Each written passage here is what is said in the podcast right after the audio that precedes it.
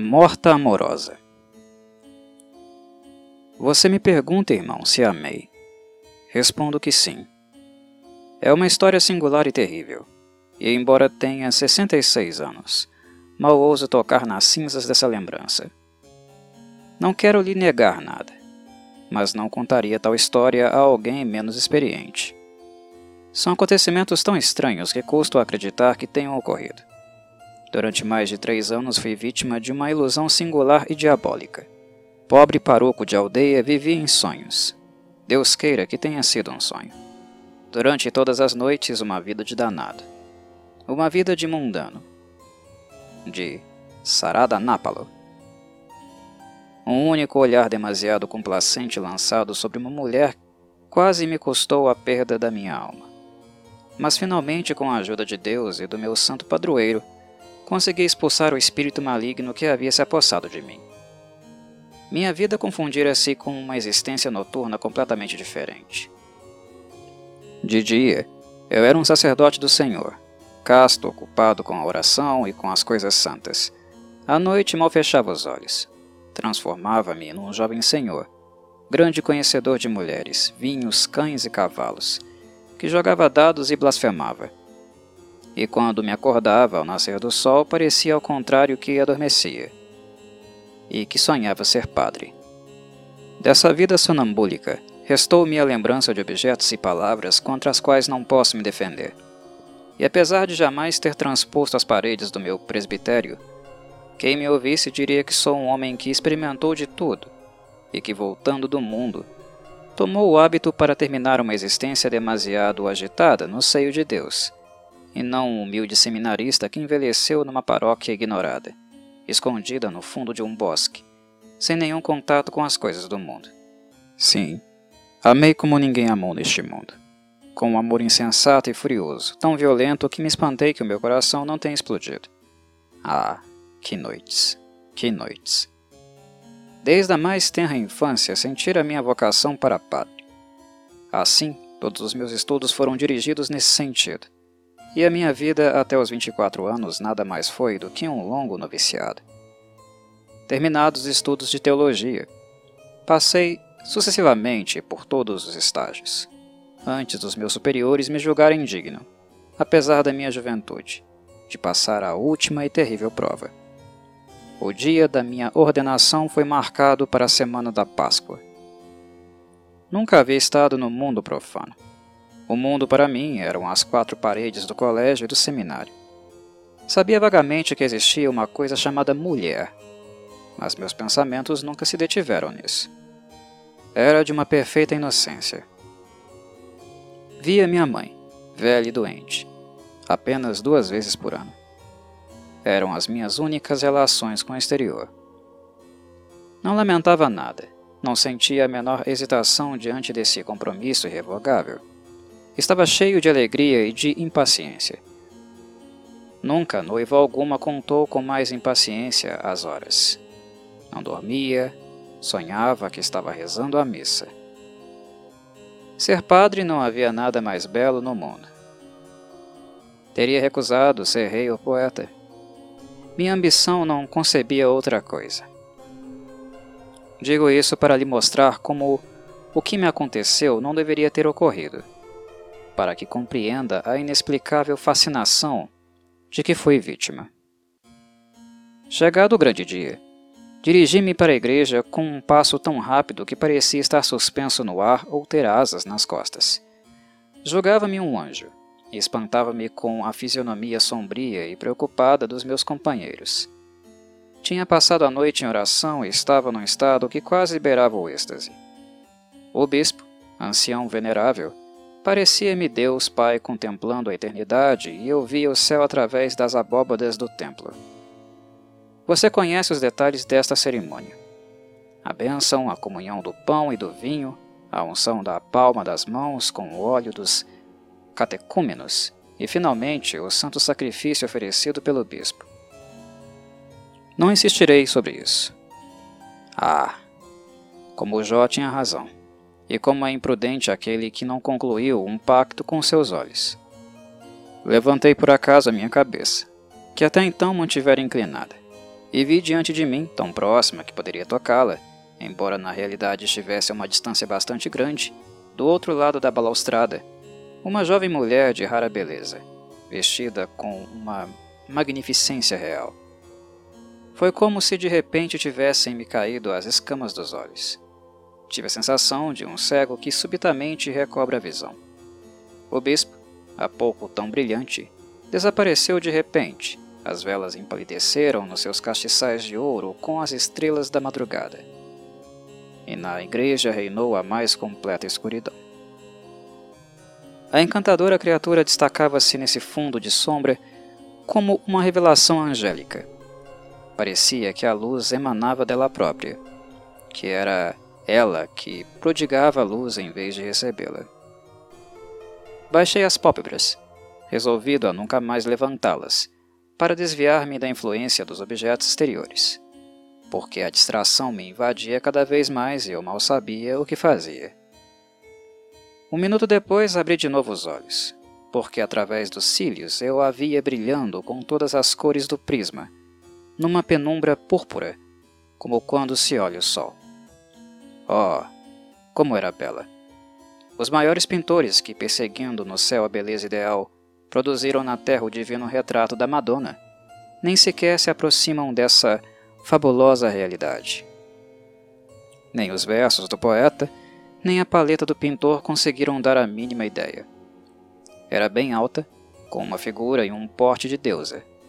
Os cabelos, de um louro suave, separavam-se no alto da cabeça caindo sobre as têmporas, como duas ondas douradas. Parecia uma rainha com seu diadema. A testa, de uma brancura azulada e transparente, estendia-se larga e serena sobre o arco das sobrancelhas quase castanhas. Singularidade que aumentava ainda mais o efeito das pupilas verdes cor de mar, de uma vivacidade e de um brilho insustentáveis. Que olhos! Com uma cintilação decidem o destino de um homem. Eram de uma limpidez, de um ardor, de uma umidade brilhante que jamais vi em um olho humano dele saíam raios semelhantes a flechas, que sentia distintamente tocarem o meu coração. Não sei se a chama que os iluminava vinha do céu ou do inferno, mas certamente vinha de um ou do outro. Essa mulher era um anjo ou demônio, possivelmente as duas coisas. Certamente não saíra do flanco de Eva, a mãe comum. Dentes perfeitamente brancos cintilavam no seu sorriso vermelho, e pequenas covinhas desenhavam-se a cada inflexão de sua boca no adorável cetim rosado das faces. Quanto ao nariz, era de uma delicadeza e de uma altivez real, revelando uma nobre origem. Ágatas brincavam sobre a pele lisa e lustrosa dos ombros semidescobertos, e duas fileiras de grandes pérolas rosadas, de um tom quase idêntico ao de seu pescoço, desciam-lhe sobre o peito de vez em quando, erguia-se a cabeça num movimento ondulante, de cobra ou de pavão que se impertiga, imprimindo um ligeiro frisson ao peitilho bordado que lhe rodeava o colo, como um tecido de prata. Usava um vestido de veludo nacarado, e das largas mangas bordadas de arminho saíam duas mãos nobres, infinitamente delicadas, de dedos longos e roliços, e de uma transparência tão ideal que a luz penetrava por eles, como através dos dedos da aurora. Todos esses detalhes estão para mim tão vivos como se datassem de ontem, e embora me sentisse muito perturbado, nada me escapava. A menor nuance, pequeno sinal negro no canto do queixo, a penugem imperceptível na comissura dos lábios, o aveludado da fronte, a sombra trêmula dos cílios sobre as faces. Eu percebia tudo com uma lucidez espantosa. À medida que a olhava, sentia que se abriam diante de mim portas até então fechadas. Saídas obstruídas apontavam para todos os sentidos e deixavam entrever perspectivas desconhecidas. A vida me aparecia sob um aspecto completamente diferente. Acabava de nascer de novo. Uma angústia terrível instalou-se no meu coração. Cada minuto que passava me parecia um segundo e ao mesmo tempo um século. No entanto, a cerimônia continuava a acontecer, afastando-me para bem longe do mundo cuja entrada meus recentes desejos fustigavam furiosamente. Disse sim, quando queria dizer não. Enquanto tudo em mim se revoltava e protestava contra a violência que minha língua fazia à minha alma. Sem que eu quisesse, uma força oculta arrancava-me as palavras da garganta. É isso, talvez, que faz com que, de tantas jovens que caminham para o altar com a firme resolução de recusar o esposo que lhes é imposto, nenhuma execute o seu projeto. É também essa a razão por que tantas infelizes noviças tornam o véu, apesar de firmemente decididas a rasgá-lo no momento de pronunciarem os votos. Ninguém ousa causar tal escândalo diante de todos, nem frustrar a expectativa de tantas pessoas. Todas essas vontades, todos esses olhares parecem pesar sobre nós como uma chapa de chumbo. E, depois, tudo está tão bem organizado, tão bem previsto, de um modo tão claramente irrevogável, que o pensamento cede curvando-se completamente diante do peso do ato. O olhar da bela desconhecida mudava de expressão à medida que a cerimônia avançava. Terno e carinhoso de início, tomou um ar de desdém e de descontentamento, como por não ter sido compreendido. Fiz um esforço enorme, suficiente para deslocar uma montanha, e quis gritar que não queria ser padre, mas não consegui. A língua ficou presa no céu da boca foi impossível traduzir a minha vontade através do menor movimento negativo. Apesar de acordado, estava num estado semelhante ao de um pesadelo, quando se quer gritar uma palavra da qual depende nossa vida e não se consegue.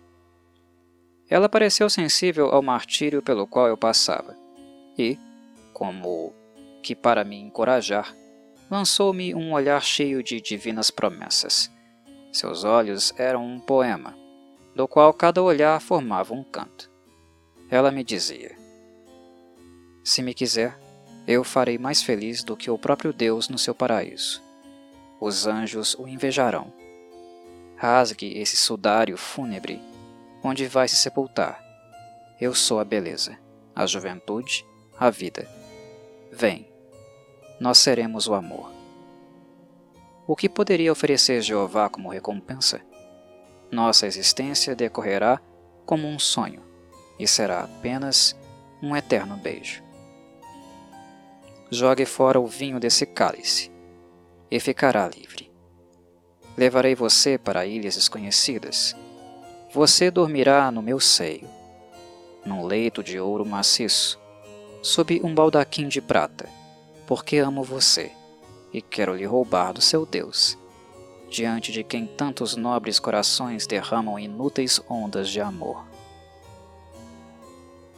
Parecia-me ouvir essas palavras num ritmo de doçura infinita, porque seu olhar quase possuía uma sonoridade, e as frases que seus olhos me enviavam ecoavam no fundo do meu coração como se uma boca invisível as tivesse colocado no interior da minha alma.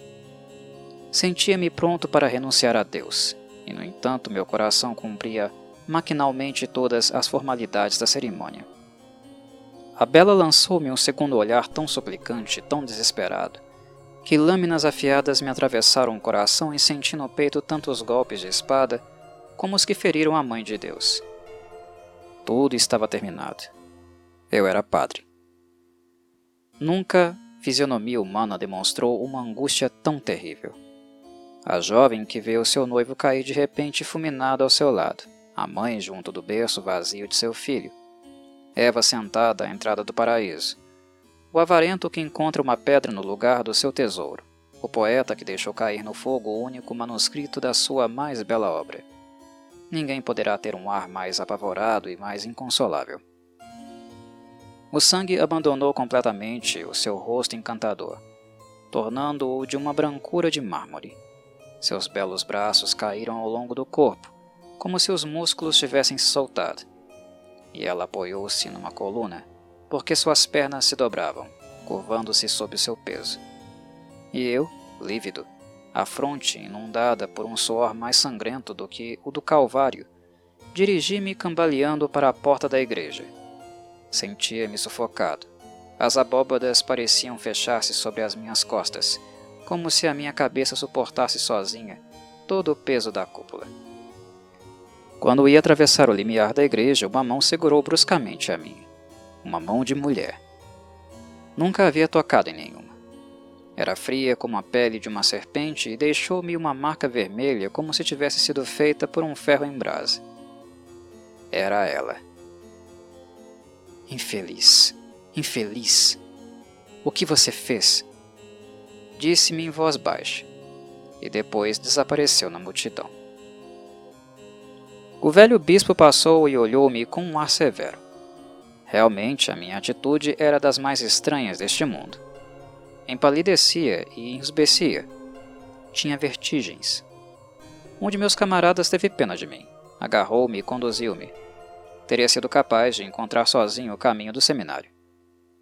Quando dobramos uma rua enquanto o jovem padre virava a cabeça para o outro lado, um pajem negro, estranhamente vestido, aproximou-se de mim e, sem parar, estendeu-me uma pequena bolsa com os cantos em ouro cinzelado, fazendo-me sinal para que a escondesse.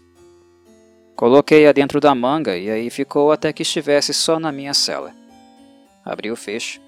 Só havia duas folhas com as seguintes palavras: Claremont, Palácio Contini. Estava tão pouco a par das coisas do mundo que não conhecia Claremont, apesar da sua celebridade e ignorava completamente onde ficava o Palácio Contini. Fiz mil conjecturas, cada uma mais extravagante do que a outra. Mas na verdade, contanto que pudesse revê-la, pouco me interessava que fosse uma grande dama ou uma cortesã. Esse amor, nascido havia instantes, já tinha criado raízes indestrutíveis, e não pensava sequer em tentar arrancá-las, de tanto que sentia ser uma coisa impossível. Essa mulher havia se apoderado completamente de mim. Um único olhar fora suficiente para transformar-me. Tinha-me insuflado a sua vontade. Deixara de viver em mim, para viver por ela e nela. Fazia mil extravagâncias, beijava na minha mão o lugar que ela havia tocado, e repetia o seu nome durante horas inteiras. Só precisava fechar os olhos para vê-la nitidamente como se estivesse realmente presente. E repeti as palavras que me dissera sob o portal da igreja. Infeliz, infeliz. O que você fez? Compreendia todo o horror da minha situação, e os aspectos fúnebres e terríveis do estado que acabara de escolher revelavam-se claramente para mim. Ser padre. Quer dizer, ser casto, não amar, não distinguir o sexo nem a idade, desviar-me de toda a beleza, cegar-me, arrastar-me sob a sombra glacial de um claustro ou de uma igreja, ver apenas moribundos, velar cadáveres desconhecidos e vestir-me de luto, eu mesmo, envolto numa batina negra que servirá de mortalha para o meu caixão. E sentia a vida crescer em mim como a água de um lago interior que sobe e transborda. Meu sangue corria com força nas artérias e a minha juventude, comprimida durante tanto tempo, explodia de repente como o aloés, que leva cem anos para florir e que desabrocha com um ruído de trovão. O que fazer para rever Clarimond? Não tinha nenhum pretexto para sair do seminário, nem conhecia ninguém na cidade. Sequer deveria permanecer lá por muito tempo pois esperava apenas que me designassem a paróquia que deveria ocupar. Tentei, então, quebrar as grades da janela. Mas a altura era vertiginosa e, como não havia nenhuma escada, a ideia teve de ser abandonada. Além disso, só poderia sair de noite. E como me orientaria no inextricável dédalo das ruas? Todas essas dificuldades que não representariam nada para os outros, eram imensas para. para mim, pobre seminarista, recém-apaixonado, sem experiência, sem dinheiro e sem roupas. Ah, se não fosse padre, poderia vê-la todos os dias. Teria sido seu amante, seu esposo, dizia para mim mesmo, na minha cegueira. Em vez de estar envolvido no meu triste sudário, teria roupas de seda e de veludo, correntes de ouro, uma espada e plumas, como os jovens e belos cavaleiros. Meus cabelos, em vez de serem desonrados pela tonsura, cairiam encaracolados em volta do meu pescoço. Usaria um belo bigode, seria um bravo. Mas uma hora passada diante de um altar e algumas palavras articuladas separavam-me para sempre do resto dos mortais. Eu mesmo havia selado a pedra do meu túmulo. Eu mesmo havia fechado a porta da minha prisão. Fui até a janela. O céu estava admiravelmente azul. As árvores tinham vestido seus trajes de primavera. A natureza ostentava uma alegria irônica. A praça estava cheia de gente. Uns iam, outros vinham, rapazes e moças, aos pares, dirigiam-se para os jardins e para os caramanchões. Grupos passavam entoando canções. Um movimento, uma vida, uma animação, uma alegria que faziam ressaltar mais penosamente ainda o meu luto e a minha solidão. Uma jovem mãe, sob as arcadas, brincava com seu filho. Beijava sua pequena boca cor-de-rosa, ainda molhada por gotas de leite, inventando mil divinas puerilidades, dessas que só as mães sabem encontrar. O pai, de pé, a uma certa distância, sorria docemente para esse par encantador e os seus braços cruzados apertavam a sua alegria contra o peito. Não pude suportar esse espetáculo. Fechei a janela e deixei-me cair sobre a cama, com o coração repleto de um ódio e de uma inveja terríveis, mordendo os dedos e as cobertas como um tigre que não comesse há três dias. Não sei quantos dias permaneci assim, mas, ao virar-me, num movimento espasmódico e furioso, vi o abade Serapion, de pé no meio do quarto, observando-me atentamente. Tive vergonha de mim mesmo, e deixando cair a cabeça sobre o peito, escondi os olhos com ambas as mãos. Romualdo, meu amigo, está acontecendo algo de extraordinário com você, disse-me Serapion, depois de alguns minutos de silêncio. A sua conduta é verdadeiramente inexplicável. Você, tão piedoso, tão calmo e tão doce, agita-se na cela como se fosse um animal selvagem. Tome cuidado, meu irmão. Não dê ouvidos ao demônio. O espírito maligno, irritado porque você se consagrou para sempre ao Senhor, anda à sua volta como um louco, num último esforço para atraí-lo. Em vez de se deixar abater, meu caro Romuald, Construa uma couraça de orações, um escudo de mortificações, e combata corajosamente o inimigo. Você o vencerá.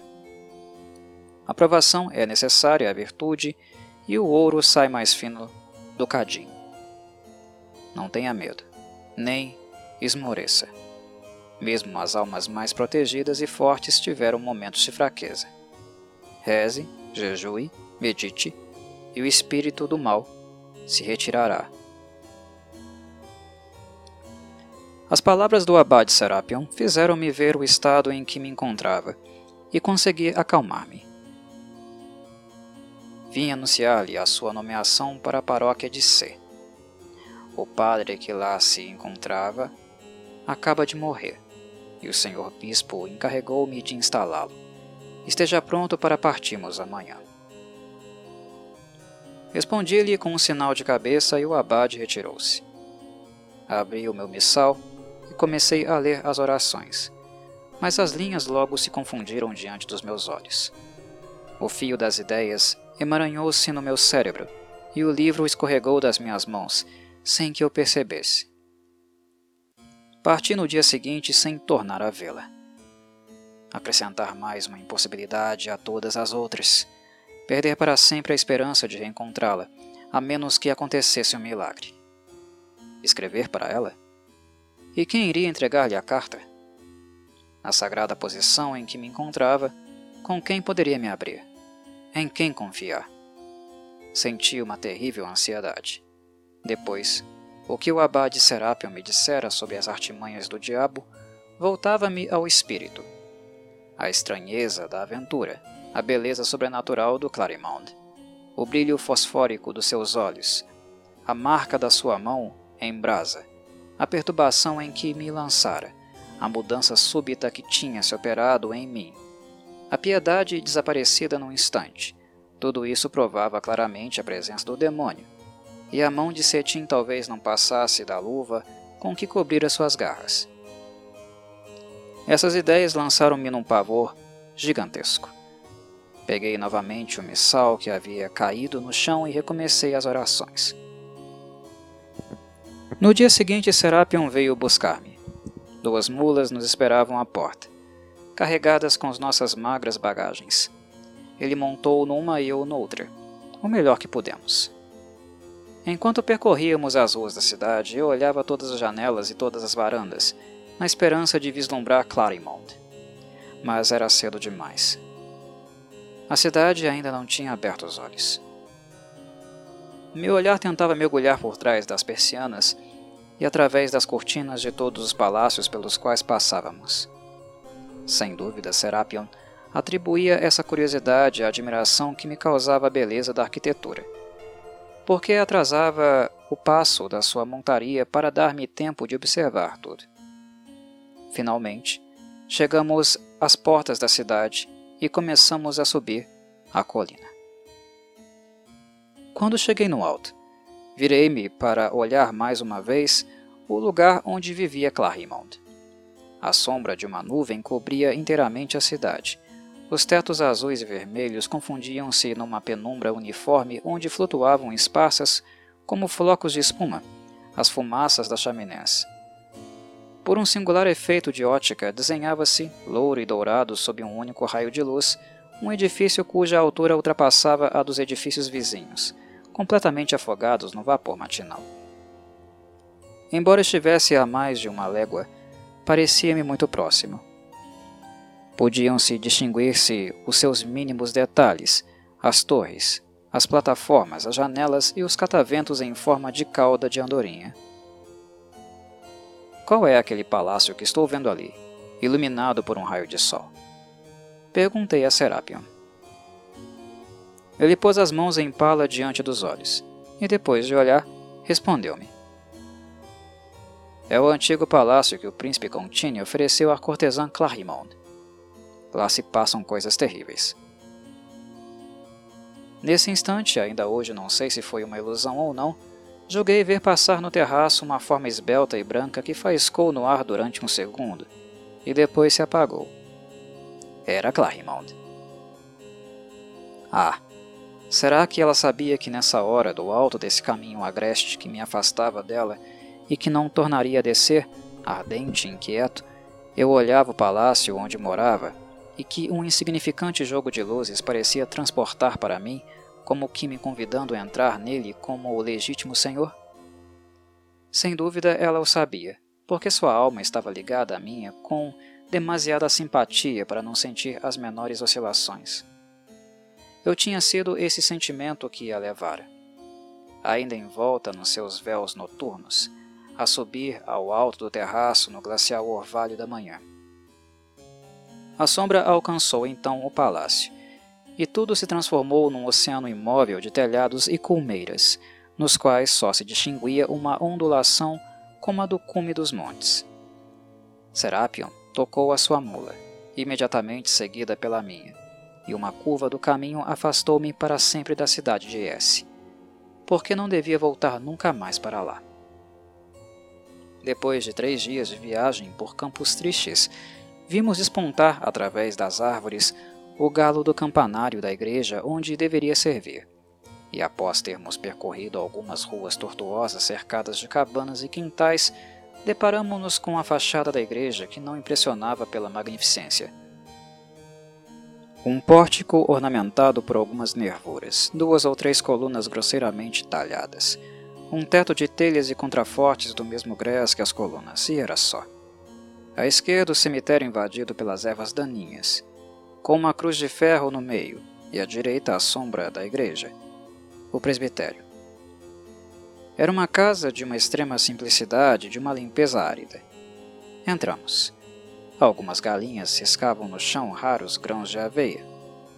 Aparentemente acostumadas aos trajes negros dos eclesiásticos, não se assustaram com a nossa presença e quase não se moveram quando passamos. Ouviu-se um latido rouco e desafinado e vimos a correr um velho cão. Era o cão do meu predecessor. Tinha o olho sem brilho, o pelo cinzento e todos os sintomas da maior velhice a que pode chegar um cão. Acariciei-o docemente com a mão e ele logo se pôs a andar ao meu lado com um ar de satisfação inexprimível. Uma mulher bem idosa, que tinha sido a governanta do antigo paroco, também veio ao nosso encontro e, depois de haver me introduzido numa sala baixa, perguntou-me se pretendia ficar com ela. Respondi-lhe que podiam ficar, ela, o cão, as galinhas e todos os móveis que o seu amo lhe deixara ao morrer, o que deixou-a muito satisfeita. O abade Serapion concordou imediatamente com o preço pedido. Terminada a minha instalação, o abade Serapion retornou ao seminário. Fiquei então sozinho, sem outro apoio senão eu mesmo. Clarimond começou novamente a obcecar-me e, apesar dos esforços que fiz para expulsá-la do meu pensamento, não tive sucesso. Uma noite, quando passeava nas aleias orladas de arbustos do meu pequeno jardim, pareceu-me ver através do caramanchão uma figura de mulher que seguia todos os meus movimentos e duas pupilas verde mar faiscando entre as folhagens. Mas era apenas uma ilusão. Ao atravessar o caminho, encontrei-me somente uma pegada na areia tão pequena que parecia de uma criança. O jardim era cercado por muros muito altos. Procurei em todos os cantos e recantos, não havia ninguém. Nunca consegui explicar o ocorrido, o que, aliás, não era nada comparado com tudo o que iria me acontecer. Vivia assim já há um ano, cumprindo com pontualidade todos os meus deveres, orando, jejuando, exortando e socorrendo os doentes distribuindo esmolas até o ponto de, para isso, ter que prescindir das necessidades mais indispensáveis. Mas sentia dentro de mim uma extrema aridez, e as fontes da graça continuavam fechadas. Não gozava dessa felicidade que proporciona a realização de uma santa missão. Meus pensamentos estavam longe e as palavras de Clarimond voltavam-me frequentemente aos lábios, como uma espécie de refrão involuntário. Irmão, medite bem no que lhe digo. Por ter erguido só uma vez os olhos para uma mulher, por causa de uma falta tão pequena, vivi inquieto durante muitos anos. E a minha vida ficou perturbada para sempre. Não me demorarei mais na narrativa dessas derrotas e vitórias interiores, sempre seguidas por recaídas cada vez mais graves e passarei logo para um acontecimento decisivo. Uma noite bateram violentamente à minha porta. A velha governanta foi abrir e um homem de pele bronzeada, ricamente vestido segundo uma moda estrangeira, usando um longo punhal, desenhou-se à luz da candeia de Bárbara. Seu primeiro movimento foi de medo, mas o homem tranquilizou-a dizendo-lhe que precisava me ver imediatamente por causa de algo que se relacionava com o meu ministério. Bárbara mandou subir. Ia deitar-me, mas o homem me disse que a sua senhora, uma grande dama, estava agonizando e precisava de um padre. Respondi-lhe que estava pronto para segui-lo. Levei comigo tudo o que era necessário para a extrema-unção e desci rapidamente. Na porta, dois cavalos negros, como a noite, relinchavam de impaciência, soltando pelo nariz grandes jatos de fumaça. O homem segurou o estribo ajudando-me a montar um dos cavalos. Depois saltou para o outro apoiando apenas uma mão sobre a sela. Apertou os joelhos, largou as rédeas e o cavalo partiu como uma flecha. O meu, o homem segurava nas suas rédeas, seguiu imediatamente a galope numa perfeita harmonia. Devorávamos o caminho. A terra corria sob nós cinzenta e estriada e as silhuetas negras das árvores fugiam como um exército derrotado. Atravessamos uma floresta tão sombria, tão opaca e glacial que senti um arrepio de terror supersticioso percorrer-me a espinha. As faíscas que os cascos dos nossos cavalos arrancavam das pedras deixavam à nossa passagem uma espécie de rastro de fogo, e se alguém nos tivesse visto, ao meu condutor e a mim, a essa hora da noite teria nos tomado por dois espectros cavalgando um pesadelo. Vagos fatos atravessaram de tempos em tempos o caminho. As gralhas piavam aflitas no fundo da floresta, onde brilhavam de vez em quando os olhos fosforescentes dos gatos selvagens. A crina dos cavalos se desgrenhava, o suor escorria-lhe dos flancos, a respiração saía pesada e comprimida das suas narinas. Mas quando o cavaleiro os via fraquejar, soltava para reanimá-los um grito gutural que nada tinha de humano, e o galope recomeçava furiosamente. Finalmente o turbilhão terminou. Um bloco negro cravejado por alguns pontos brilhantes ergueu-se subitamente diante de nós. Os passos dos nossos animais soaram mais ruidosamente sobre as lajes, e entramos sob uma abóbada que abria à nossa frente a sua garganta sombria, ladeada por duas enormes torres. Reinava uma grande agitação no castelo. Criados com tochas na mão atravessavam os pátios. Luzes subiam e desciam as várias escadas. Entrevi confusamente um grande edifício. Colunas, arcadas, escadarias e rampas. Um luxo real e feérico. Um pajem negro, o mesmo que me entregara a mensagem de Clarimond e que reconheci imediatamente, veio ajudar-me a descer. E um mordomo, vestido de veludo negro, com uma corrente de ouro no pescoço e uma bengala de marfim na mão, veio ao meu encontro. Grossas lágrimas escorriam dos seus olhos, caindo-lhe ao longo do rosto e da barba branca. Tarde demais, disse ele, enquanto abanava a cabeça. Tarde demais. Senhor Padre, tarde demais, mas já que não pode salvar a alma, venha velar o seu pobre corpo. Agarrou-me pelo braço e conduziu-me à câmara mortuária. Eu chorava tanto quanto ele, porque já havia entendido que a morta não era outra senão aquela Clarimonde, tão loucamente amada. Ao lado do leito encontrava-se um genuflexório. Uma chama azulada esvoaçava numa lâmpada de bronze, lançando no quarto uma luz fraca e ambígua, fazendo cintilar na sombra aqui e ali os contornos de um móvel, a aresta de um canto. Sobre a mesa, numa urna cinzelada, estava mergulhada uma rosa branca murcha cujas folhas, à exceção de uma única, estavam caídas ao pé do vaso como lágrimas perfumadas. Um dominó negro amassado, um leque, máscaras de todo tipo estavam espalhadas pelas poltronas, indicando que a morte tinha entrado de repente nessa casa suntuosa, sem se fazer anunciar. Ajoelhei-me sem ousar erguer os olhos para o leito e comecei a recitar as orações com um grande fervor, agradecendo a Deus por ter colocado o túmulo entre mim e a ideia dessa mulher, para que pudesse acrescentar aos salmos o seu nome doravante santificado. Mas pouco a pouco o ardor foi diminuindo e caí num profundo devaneio. O quarto nada tinha de câmara ardente. Em vez do ar fétido e cadavérico que estava acostumado a respirar nessas vigílias fúnebres, pairava suavemente no ar morno um lânguido perfume de essências orientais, um não sei qual apaixonado odor de mulher.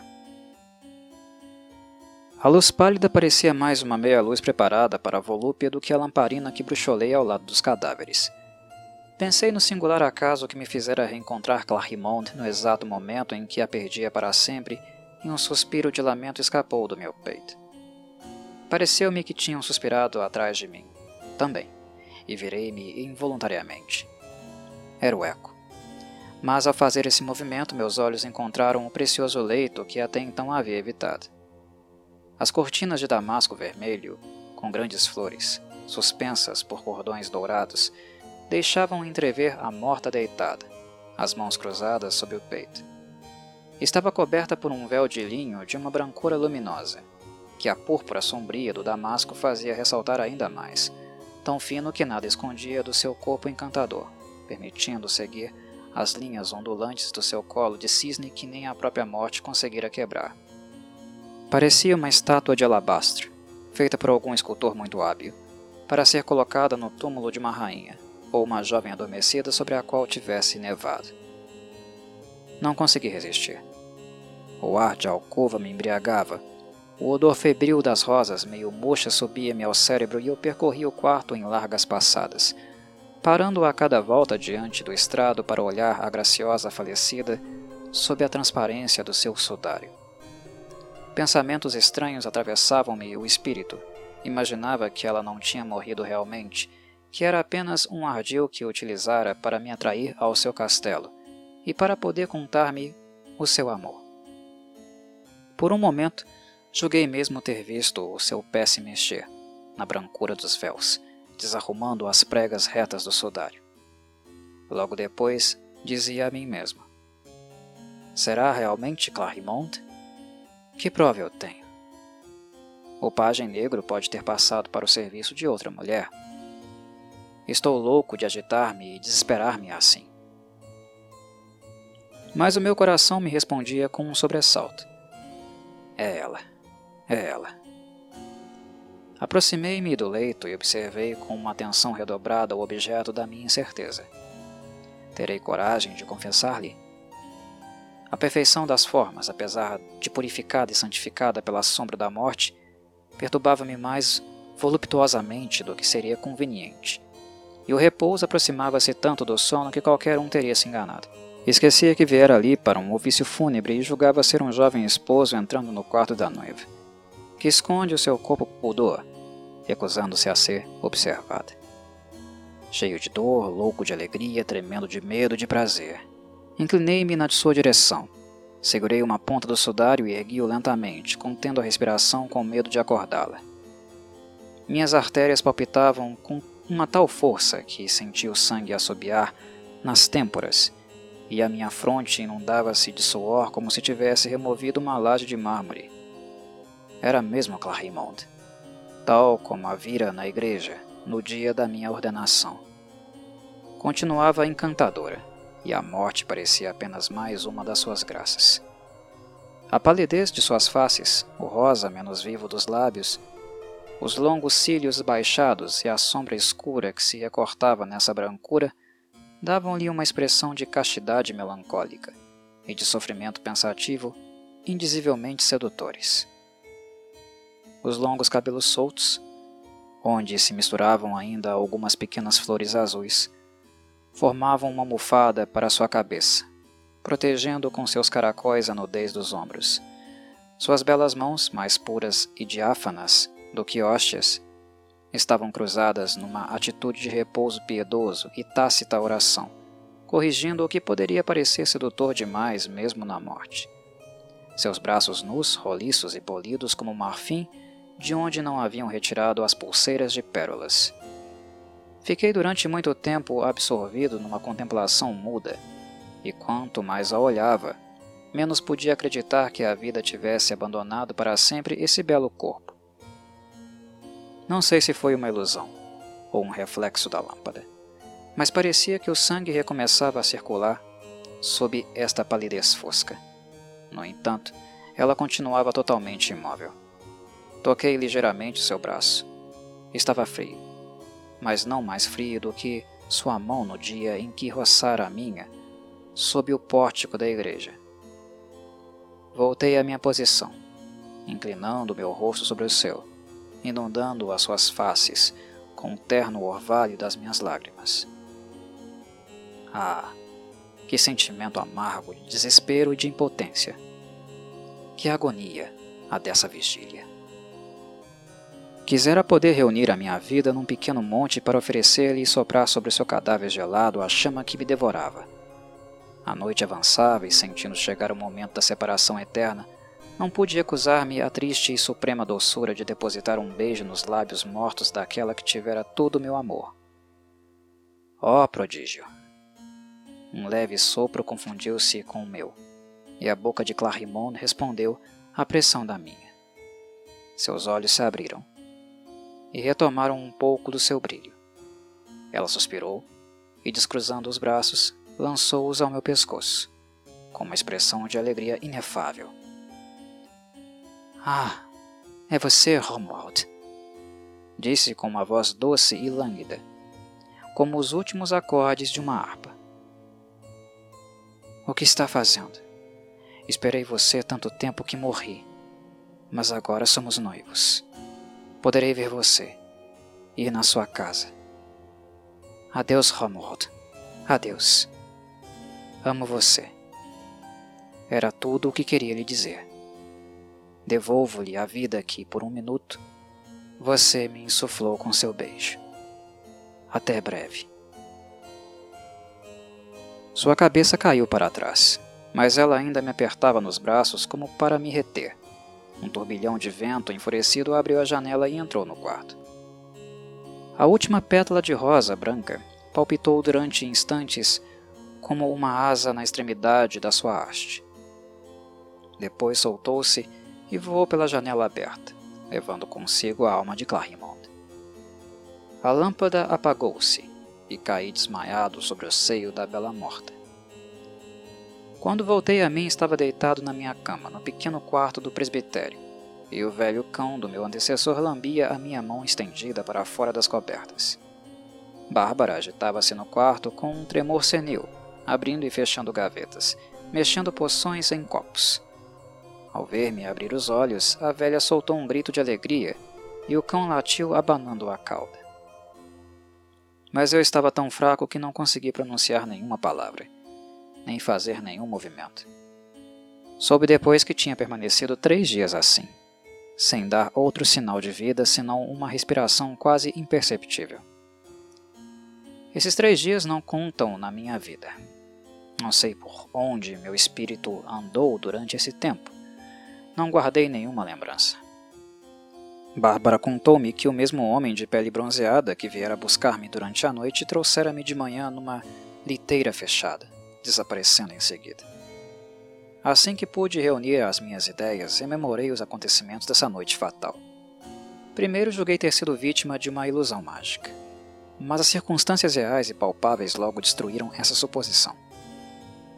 Não podia ter sonhado. Bárbara vira, como eu, o homem dos dois cavalos negros e descrevia sua figura e vestuário com exatidão. No entanto, ninguém conhecia nos arredores um castelo ao qual se aplicasse a descrição daquele em que encontrara Clarimonde. Uma manhã, vi entrar o abade Serapion. Bárbara mandara lhe dizer que eu estava doente, e ele viera imediatamente. Embora essa rapidez demonstrasse afeição e interesse pela minha pessoa, sua visita não me causou o prazer que deveria. O abade Serapion tinha no olhar algo de penetrante e de inquisitor que me incomodava. Diante dele sentia-me perturbado e culpado.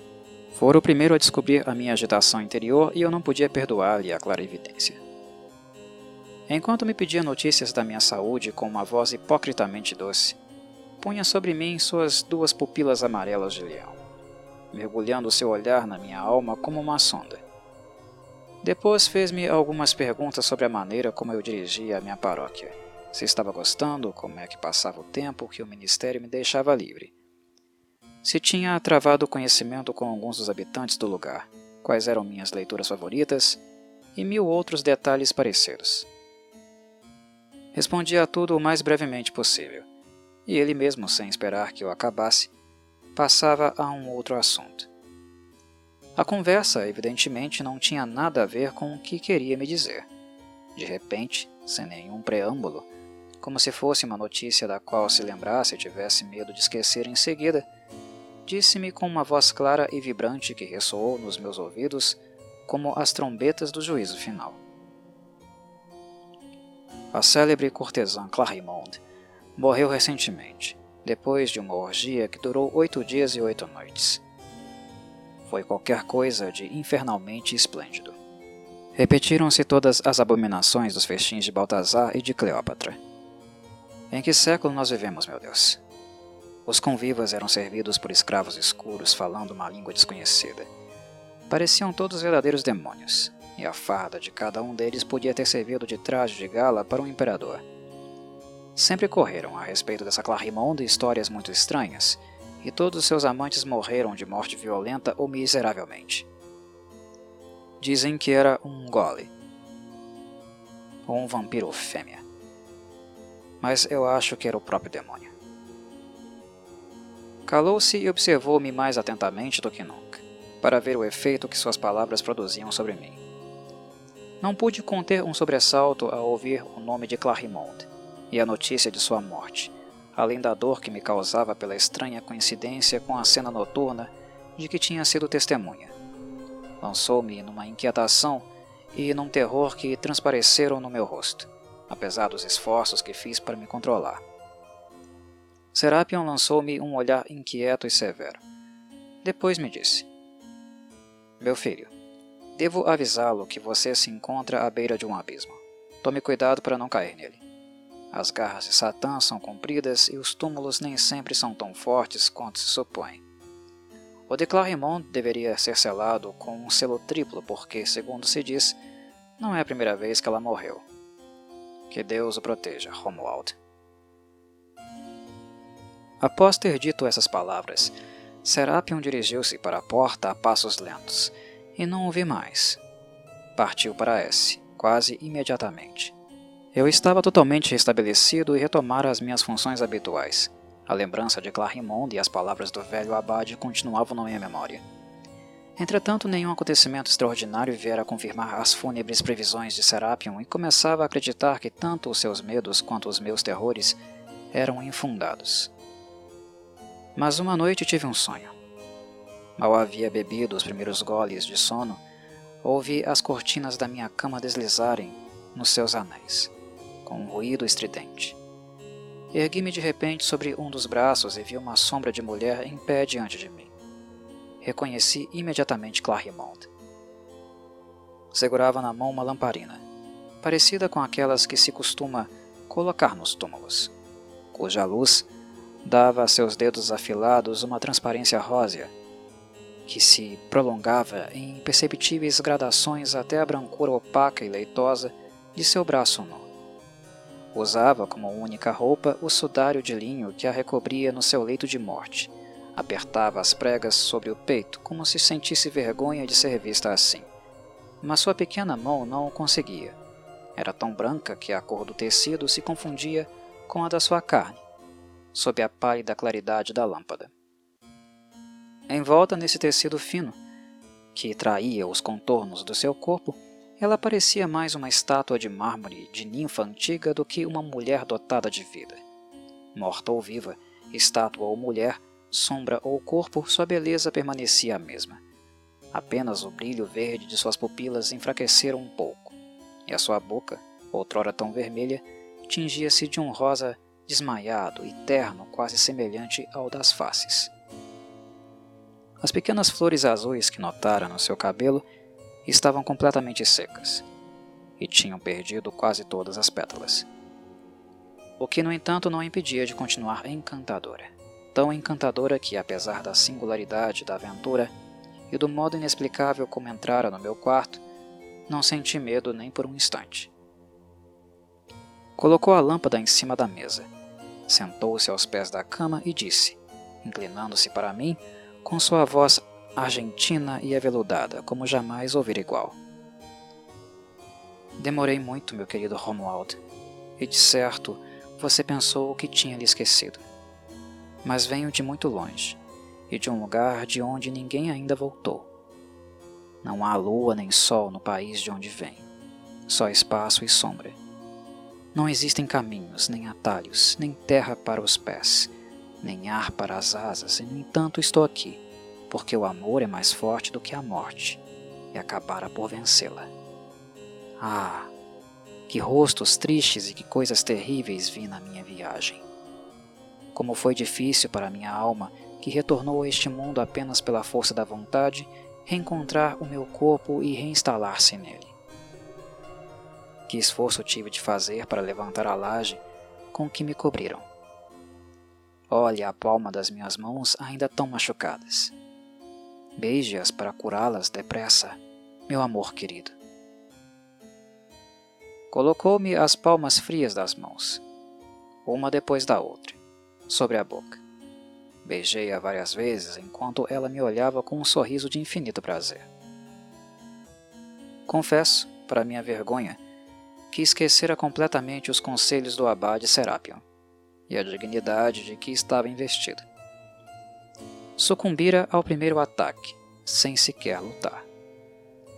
Nem tentara repelir o tentador. A frescura da pele de Clarimond penetrava na minha e sentia arrepios voluptuosos percorrerem o meu corpo. Pobre criança. Apesar de tudo o que vi, ainda não posso acreditar que fosse um demônio. Pelo menos não o parecia, e nunca Satã escondeu tão bem os chifres e as garras. Tinha dobrado as pernas sobre si mesma e continuava sentada na beirada da cama numa posição cheia de abandono e de graça. De vez em quando passava sua pequena mão entre os meus cabelos, enrolando-os em caracóis como se experimentasse novos penteados.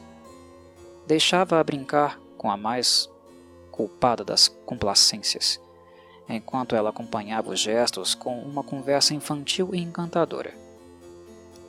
O notável é que eu não me surpreendia nem um pouco com essa aventura tão extraordinária, e que aceitava, como nas visões onde se admitem com facilidade os acontecimentos mais bizarros, tudo com perfeita naturalidade.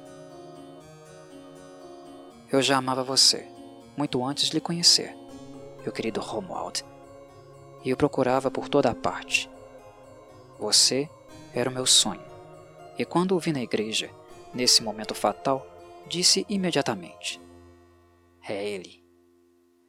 Lancei-lhe então um olhar onde coloquei todo o amor que tinha e que teria por você. Um olhar que faria um cardeal perder a alma, que faria um rei ajoelhar-se aos meus pés perante toda a sua corte. Você ficou impassível e preferiu o seu Deus. Ah, como sinto ciúme de Deus, que você amou e ainda ama mais do que a mim. Como sou infeliz. Como sou infeliz. Nunca teria o seu coração só para mim. Eu que você ressuscitou com um beijo. Clarimond, a morta que violou por sua causa as portas do túmulo e que vem consagrar a você uma vida que só tomou de volta para lhe tornar feliz.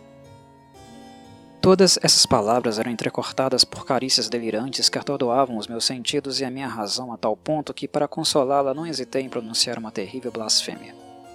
Dizer-lhe que a amava tanto quanto a Deus. Suas pupilas se reavivaram e brilharam como crisóprasos. É verdade? É verdade? Tanto quanto Deus? Disse ela, enlaçando-me com seus belos braços. Já que é assim, você virá comigo. Me seguirá para onde eu quiser. Vai abandonar suas horrorosas roupas pretas. Será o mais orgulhoso e invejado dos cavaleiros. Será meu amante. Ser o amante de Clarimond, que recusou um papa. Ah, que vida feliz! Que bela existência dourada vai ser a nossa. Quando partimos, meu senhor? Amanhã. Amanhã. Gritei no meu delírio. Que seja amanhã, repetiu ela. Terei tempo de mudar de roupa, porque esta é leve demais e não serve para a viagem. Preciso também avisar os meus criados que acreditam que estou realmente morta e que sofrem com isso. O dinheiro, as roupas, as carruagens, tudo estará preparado. Virei buscar-lhe a esta hora. Adeus, meu coração e roçou a minha fronte com os seus lábios. A lâmpada se apagou. As cortinas se fecharam e não vi mais nada. Um sono de chumbo, um sono sem sonhos, caiu sobre mim, deixando-me entorpecido até a manhã seguinte. Acordei mais tarde do que de costume, e a lembrança dessa singular visão agitou-me durante todo o dia. Acabei por me convencer de que se tratava de uma mera emanação da minha imaginação excitada.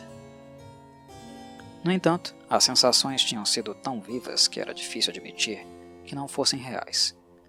E não foi sem alguma apreensão acerca do que iria acontecer que fui me deitar. Depois de ter pedido a Deus que afastasse de mim os maus pensamentos e que protegesse a castidade do meu sono. Logo adormeci profundamente e o meu sonho continuou.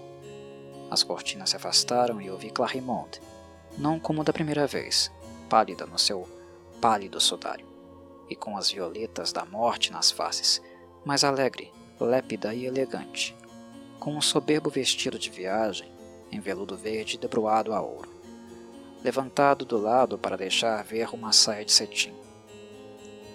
Seus cabelos louros escapavam em caracóis do grande chapéu de feltro negro carregado de plumas brancas caprichosamente arredondadas. Empunhava um pequeno chicote que terminava em um apito de ouro tocou-me levemente com ele, dizendo-me: Então, belo dorminhoco, é assim que se prepara para uma viagem? Pensei que ia encontrá-lo acordado. Depressa. Não temos tempo a perder. Saltei imediatamente da cama. Vamos, vista-se e partamos, disse ela mostrando-me com um dedo um pequeno embrulho que trouxera. Os cavalos estão impacientes e roem as rédeas na porta. Já deveríamos estar a dez léguas daqui. Vestia-me às pressas e era ela mesma que me estendia as peças do vestuário, rindo às gargalhadas da minha falta de jeito e indicando-me o seu uso correto quando me enganava. Deu umas penteadelas no meu cabelo, e quando achou que tinha terminado, estendeu-me um pequeno espelho de mão em cristal de Veneza, orlado por uma filigrana de prata dizendo-me: Como se acha? Aceita-me para o seu serviço como camareiro? Eu não era mais o mesmo e não me reconheci. A semelhança era a que existe entre uma estátua acabada e um bloco de pedra. Meu rosto antigo parecia ser apenas o esboço grosseiro do que se refletia no espelho. Eu era belo, e a minha vaidade sentiu-se bastante lisonjeada com essa metamorfose. As roupas elegantes, o rico casaco bordado, faziam de mim uma outra pessoa e admirei a força que alguns metros de tecido, cortados de uma certa maneira, podiam ter. O espírito do traje penetrava-me na pele, e passados dez minutos sentia-me completamente vaidoso. Dei algumas voltas no quarto para habituar-me à minha nova figura. Clarimonde observava-me com um ar de satisfação maternal, parecendo muito contente com a sua obra. Chega de criancice, meu querido Romuald. Partamos. Vamos para longe e desse jeito não chegaremos nunca. Pegou na minha mão e me arrastou. Todas as portas se abriram diante dela assim que as tocava e passamos na frente do cão sem acordá-lo. À porta encontramos Margariton, o escudeiro que já havia me conduzido segurando nas mãos as rédeas de três cavalos negros como os primeiros, um para mim, outro para ele, o último para Clarimond. Eram certamente ginetes da Espanha, nascidos de éguas fecundadas por Zéfiro, porque corriam rápido como o vento, e a lua, que aparecera no horizonte, quando partimos para nos iluminar, rolava no céu como uma roda que tivesse perdido o seu carro. Nós a víamos à nossa direita, saltando de árvore em árvore, esforçando-se para nos acompanhar. Logo chegamos a uma planície, onde perto de um pequeno grupo de árvores esperava-nos uma carruagem puxada por quatro vigorosos animais. Subimos nela e iniciamos um galope insensato, levados pelos condutores. Um dos meus braços abraçava a cintura de Clarimonde. Uma das suas mãos apertada na minha, ela apoiava sua cabeça no meu ombro e eu senti o seu colo seminu roçar o meu braço. Nunca havia sentido uma felicidade tão profunda. Havia esquecido tudo, e lembrava-me tanto de que tinha sido ordenado como do que vivera no seio da minha mãe. Tão grande era o fascínio que o espírito maligno exercia sobre mim. A partir dessa noite, a minha natureza como se desdobrou e passaram a existir em mim dois homens que se desconheciam.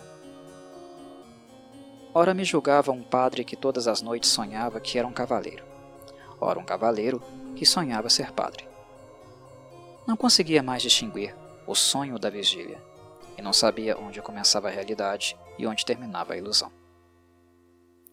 O jovem senhor vaidoso e libertino zombava do padre.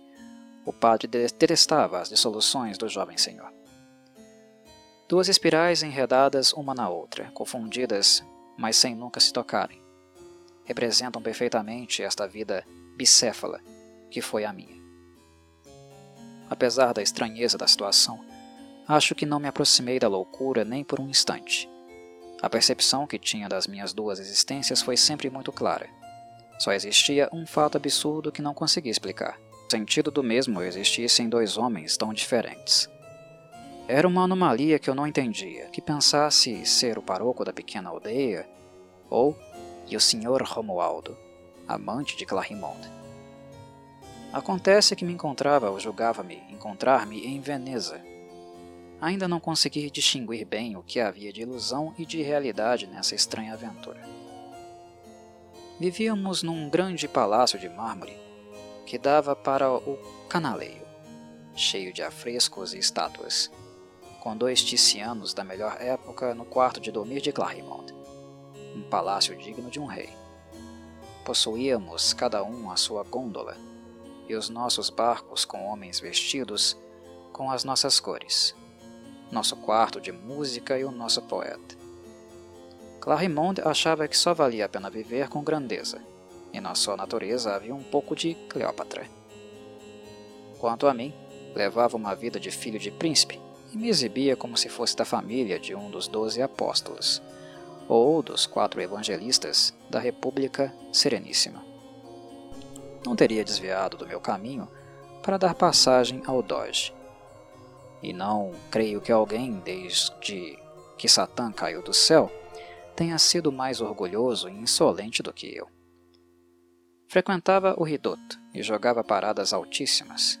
Entrara na melhor sociedade do mundo.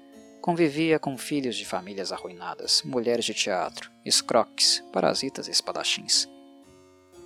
E, no entanto, apesar da dissipação dessa vida, continuava fiel a Clarimond. Amava-a perdidamente. Ela despertara a exuberância e fixara a inconstância. Ter Clarimond era ter vinte amantes, possuir todas as mulheres. Tanto ela era móvel, versátil e diferente de si mesma um verdadeiro camaleão. Cometi com ela as infidelidades que outras poderiam provocar. Tomava completamente a personalidade, a aparência e o tipo de beleza da mulher que parecia agradar-me. Devolvia o meu amor multiplicado por cem, e foi em vão que os jovens aristocratas e os velhos do Conselho dos Dez lhe fizeram as mais magníficas propostas. Um Foscari propôs-lhe até casamento. Sempre recusou tudo tinha ouro suficiente. Só queria o amor, um jovem amor, puro, despertado por ela. Um amor que devia ser o primeiro e o último. Eu teria sido completamente feliz se não fosse um pesadelo que retornava todas as noites, no qual pensava ser um paroco de aldeia, mortificando-me e penitenciando-me dos excessos diurnos. Tranquilizado pelo hábito de viver com ela, quase não pensava mais na maneira estranha como a conhecera Apesar disso, as palavras que dissera o Abade Serapion voltavam-me de vez em quando à memória, deixando-me inquieto. Já havia algum tempo que a saúde de Clarimond não estava tão boa. Suas cores empalideciam de dia para dia. Os médicos que foram chamados não puderam dizer nada sobre a sua doença e não sabiam o que fazer. Prescreveram alguns remédios insignificantes e não voltaram mais. Apesar disso, ela empalidecia a olhos vistos e ficava cada vez mais fria. Estava quase tão branca e gelada como na famosa noite no castelo desconhecido. Eu me angustiava por vê-la morrer assim lentamente. E ela, tocada pela minha dor, sorria-me triste e docemente, com o um sorriso fatal das pessoas que sabem que vão morrer. Uma manhã estava sentado perto da sua cama e tomava minha refeição matinal numa pequena mesa, para não deixá-la um minuto sequer. Ao cortar uma fruta, dei, sem querer, um corte bastante profundo no dedo. O sangue jorrou imediatamente em pequenos fios púrpureos, e algumas gotas atingiram Clarimond. Seus olhos se iluminaram e sua fisionomia adquiriu uma expressão de alegria feroz e selvagem que jamais havia visto nela. Saltou da cama com uma agilidade animal, uma agilidade de gato ou de macaco, e precipitou-se sobre a minha ferida, sugando-a com uma indizível volúpia.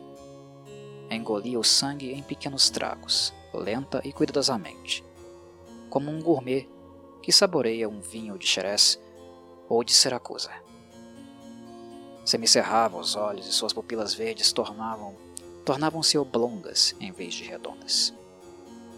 De vez em quando, interrompia para me beijar a mão depois tornava a colar os seus lábios nos lábios da ferida, extraindo-lhes mais algumas gotas vermelhas. Quando sentiu que o sangue já não corria, levantou-se, com os olhos úmidos e brilhantes, mais rosada do que uma aurora de maio, o rosto cheio, as mãos quentes e úmidas, mais bela do que nunca, num estado de perfeita saúde. Não vou morrer. Não vou morrer. Disse ela, dependurando-se no meu pescoço. Vou poder amar você ainda por muito tempo. Minha vida está na sua, e tudo o que eu sou vem de você. Algumas gotas do seu rico e nobre sangue, mais precioso e eficaz do que todos os elixires do mundo, devolveram-me a vida. Esta cena preocupou-me durante muito tempo, inspirando-me estranhas dúvidas a respeito de Clarimond. Nessa mesma noite, quando o sono me trouxe de volta para o meu presbitério, vi o abade Serapion mais sério e preocupado do que nunca. Olhou-me atentamente e disse: Não contente em perder a sua alma, você quer perder também o seu corpo. Jovem infeliz. Em que armadilha você caiu? O tom com que me disse essas poucas palavras tocou-me profundamente, mas apesar da impressão muito viva que me causaram, logo se dissiparam mil outras preocupações apagaram-nas do meu espírito. Uma noite, no entanto, vi no meu espelho, cuja pérfida posição ela não calculara, Clarimond derramando um pó no copo de vinho com especiarias que costumava preparar-me depois das refeições. Peguei a taça, fingi levá-la aos lábios e coloquei-a sobre um móvel, como que para bebê-la mais tarde, quando quisesse. Aproveitando o momento em que Clarimond estava de costas, joguei o conteúdo da taça para baixo da mesa depois do que retirei-me para o meu quarto. Deitei-me resolvido a não dormir e a observar o que ia acontecer. Não esperei muito. Clarimonde entrou em trajes de noite e, desembaraçando-se dos seus véus, estendeu-se na cama ao meu lado. Após certificar-se de que eu dormia, descobriu o meu braço e tirou um alfinete de ouro da sua cabeleira, murmurando então em voz baixa: Uma gota apenas uma pequena gota vermelha, um rubi na ponta da minha agulha. Se você ainda me ama, não posso morrer. Ah, pobre amor! O seu sangue, o seu belo sangue tão vermelho, vou bebê-lo. Dorme, meu único bem. Dorme, meu Deus, meu menino. Não lhe farei mal. Só tirarei da sua vida o que preciso para que a minha não se apague. Se não amasse tanto você, podia ter outros amantes e esgotaria as veias deles. Mas desde que conheço você, todos os outros me causam horror. Ah, que braço belo! Como é redondo e branco. Nunca ousarei picar essa linda veia azul. E, enquanto dizia isso, chorava, e eu sentia chover as suas lágrimas no meu braço, que ela agarrava com as duas mãos. Finalmente, ela se decidiu e picou-me com a agulha, começando a sugar o sangue que escorria. Apesar de ter bebido só algumas gotas, possuída pelo medo de esgotar-me, enrolou cuidadosamente meu braço com uma pequena atadura, depois de ter esfregado a ferida com um unguento que a cicatrizou instantaneamente. Todas as dúvidas que tinha desapareceram. O abade Serapion tinha razão. No entanto, apesar dessa certeza, não podia deixar de amar Clarimonde e teria lhe dado de bom grado todo o sangue de que necessitava para manter a sua existência fictícia. Aliás, não sentia muito medo. A mulher me compensava do vampiro. E o que tinha visto e ouvido tranquilizava-me completamente. Possuía, então, umas veias ricas, que não corriam o risco de esgotar-se tão cedo, e não iria comerciar a minha vida gota a gota. Teria aberto eu mesmo o braço e lhe dito: Bebe e que o meu amor se infiltre no seu corpo com o meu sangue.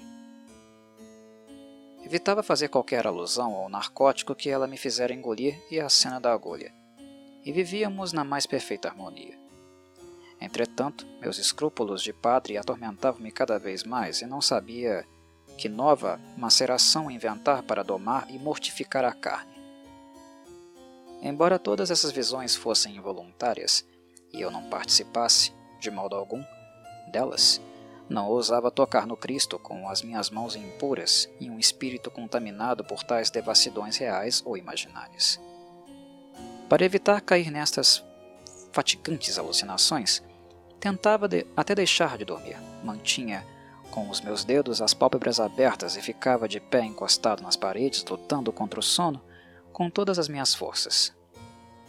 Mas a areia do entorpecimento logo caía nos meus olhos, e vendo que a luta era inútil, eu deixava cair os braços de desânimo e cansaço, e a corrente me arrastava de novo para as pérfidas margens.